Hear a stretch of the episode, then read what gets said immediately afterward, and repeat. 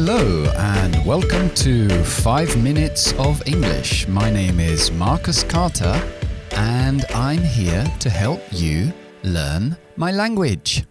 Ok, vamos a ver hoy una palabra que, bueno, a veces da problemas, otros no, y es la palabra else, que se traduce como más. Es decir, que usamos esta palabra cuando no podemos hacer more. Y la cuestión es cuando no podemos usar more. Pues no lo utilizamos después de los pronombres interrogativos. Y esto lo popularizó George Clooney. Claro que el anuncio famoso de Nespresso, What else? ¿no? ¿Qué más? que dice George Clooney en esa. Pues eso es uno, de los eh, ejemplos. Entonces podemos decir, ¿qué más? What else? ¿Quién más viene a la fiesta? Who else is coming to the party? Pero cuando ya nos metemos en otros pronombres interrogativos que no son esos dos, no son ni qué ni quién, ya la traducción es un poco rara simplemente decir más, porque ¿dónde más podemos ir? No es muy natural en castellano, entonces yo lo traduzco como ¿a qué otro lugar podemos ir? Where else can we go for dinner?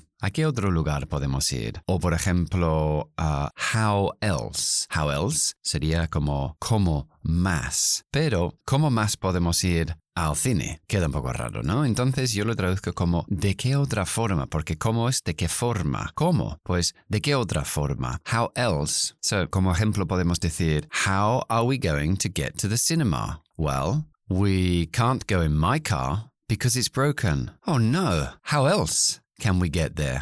¿Cómo vamos a llegar al cine? Pues no podemos ir en mi coche, está roto. Oh, no. ¿De qué otra forma podemos llegar ahí? How else? Y uno que no decimos es which else. O sea, ¿cuál más? O sea, which else es algo que no decimos. Decimos who else? ¿Quién más? What else? ¿Qué más? Where else? ¿En qué otro lugar? How else? ¿De qué otra forma? And when else? Que es en qué otro momento? So, you can't come to my house today. My family are visiting. Well, when else can I go? No puedes venir hoy. Mi familia está de visita. Bueno, ¿en qué otro momento puedo ir? When else can I go? Ok, vale. Eso es else después de los pronombres interrogativos. Entonces, también podemos usar else después de los pronombres indefinidos. Somebody, someone, something, anything, somewhere, anywhere, nobody, nothing, nowhere. Todas esas palabras, si queremos decir más después, vamos a utilizar la palabra else. Por ejemplo, does anyone else um, want to say something?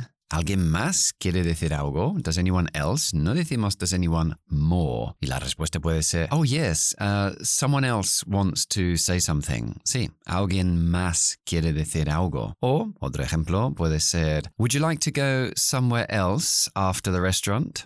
¿Te gustaría ir a otro sitio a un lugar más después del restaurante, somewhere else. Bien, entonces, uh, es el resumen de else, que podemos usarlo con pronombres interrogativos y con los pronombres indefinidos para decir más, porque en esos contextos no puedes utilizar more. Es la hora del idioma del día y el idioma de hoy es monkey business. Me encantan los idioms que son de animales como este. Monkey business, los negocios de los monos. En realidad es como hacer travesuras, no contextos formales. Se utiliza muchísimo con niños sobre todo. Por ejemplo, ok, I'm going to close the door and switch off the light. Go to sleep and no monkey business. Ok, voy a apagar la luz y cerrar la puerta. Dormiros y nada de, de tonterías. No monkey business. Ok, eso es todo por hoy. I hope you enjoy the program and I'll see you soon. Recuerda que estamos en Instagram o estoy en Instagram, Carter School of English, todos los días con mis mini publicaciones